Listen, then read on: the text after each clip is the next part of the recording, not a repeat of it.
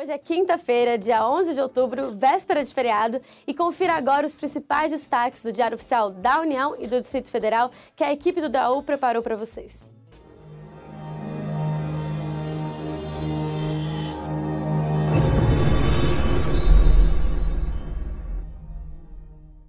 O destaque do Diário Oficial da União de hoje é a instrução normativa do Ministério da Transparência que detalha os instrumentos para auditoria interna no Poder Executivo Federal. A norma estabelece a sistemática para a elaboração de documentos referente à auditoria eterna no âmbito do Ministério da Transparência e Controladoria Geral da União. Mais informações está na Instrução Normativa número 9, na página 72 do DAU de hoje. A Secretaria de Governo da Presidência da República estabeleceu os procedimentos de envio de informações e pareceres para subsídio de proposições legislativas, o registro e o envio das informações deverão ser realizados pelos órgãos da Administração Pública Federal direta exclusivamente por meio do sistema e-cial. A Superintendência de Seguros Privados regulamentou o acesso à informação com base na Lei nº 12.527 de 2011. Qualquer pessoa, natural ou jurídica, poderá formular o pedido de acesso à informação.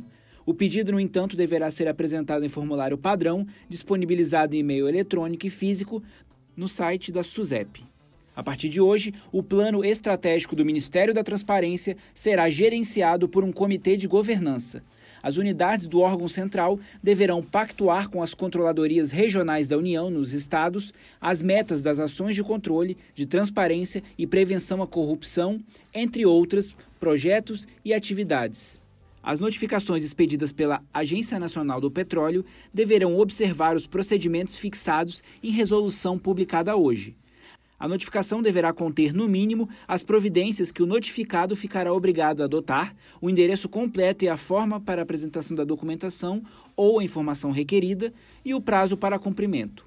No Diário Oficial do Distrito Federal, hoje foram estabelecidas as regras de funcionamento do Instituto de Previdência dos Servidores.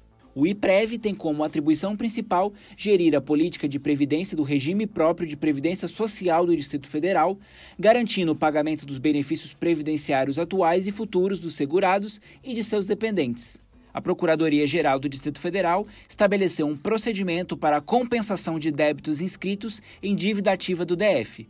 Para mais informações, consulte a portaria conjunta número 14 na página 35 do DODF. E não deixe de acessar o site do Resumo DO. Você pode ouvir os resumos de outros dias e ter acesso a textos exclusivos.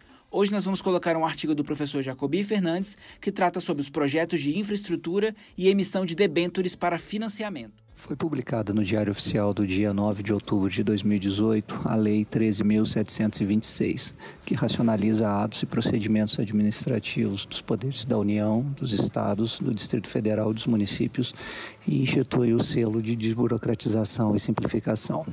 Essa lei é oriunda de um projeto do Senado de 2014, que foi aprovado naquela casa em 2017, depois na Câmara dos Deputados neste ano e remetida à sanção. No entanto, o presidente da República, ao sancionar a lei, vetou três artigos. O artigo 2 foi vetado sob a justificativa de que os princípios ali colocados já estariam contemplados na Lei 13.460. Contudo, essa lei dispõe sobre a participação, proteção e defesa dos usuários de serviços públicos na administração pública, ao passo que a nova Lei 13.726 se refere à relação do cidadão com o Estado nos três poderes e nas três esferas, que vai muito além da questão dos serviços públicos, abrangendo todo o exercício de direitos e o cumprimento dos seus deveres.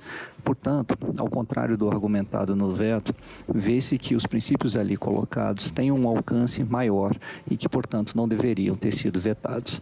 Cumprindo o mandamento constitucional, o veto ainda será apreciado pelo Congresso Nacional, que poderá mantê-lo ou derrubá-lo. Nas próximas edições do resumo do DO, iremos comentar outros dispositivos da lei, assim como os demais dispositivos vetados.